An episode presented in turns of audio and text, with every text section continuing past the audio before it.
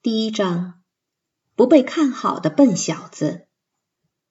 童年时期的自我觉知，无论儿时还是少年时代，我都特别腼腆。在学校，我从不主动发言。若被老师点名回答问题，我总是结结巴巴、面红耳赤。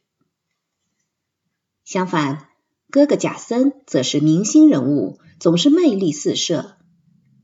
光彩照人的贾森，仿佛是笼罩在我头顶的阴影。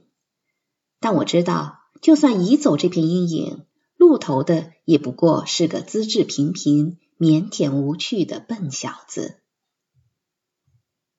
父母总爱向别人讲述自家孩子的故事，但他们并未觉察到，孩子们也在竖着耳朵听。记得最早有关我的一个故事，发生在我一岁左右。母亲经常不厌其烦的把这个故事讲给朋友们听。某个大冷天，母亲放我在婴儿车里推去公园玩，其他宝宝的脸颊都浮现出健康红润的颜色。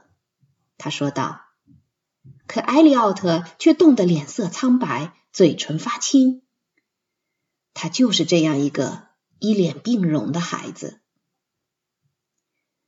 每每听到母亲提及此事，我都能感受到他的尴尬，因为我没能像其他母亲的宝宝那样漂亮，这让我心生歉意。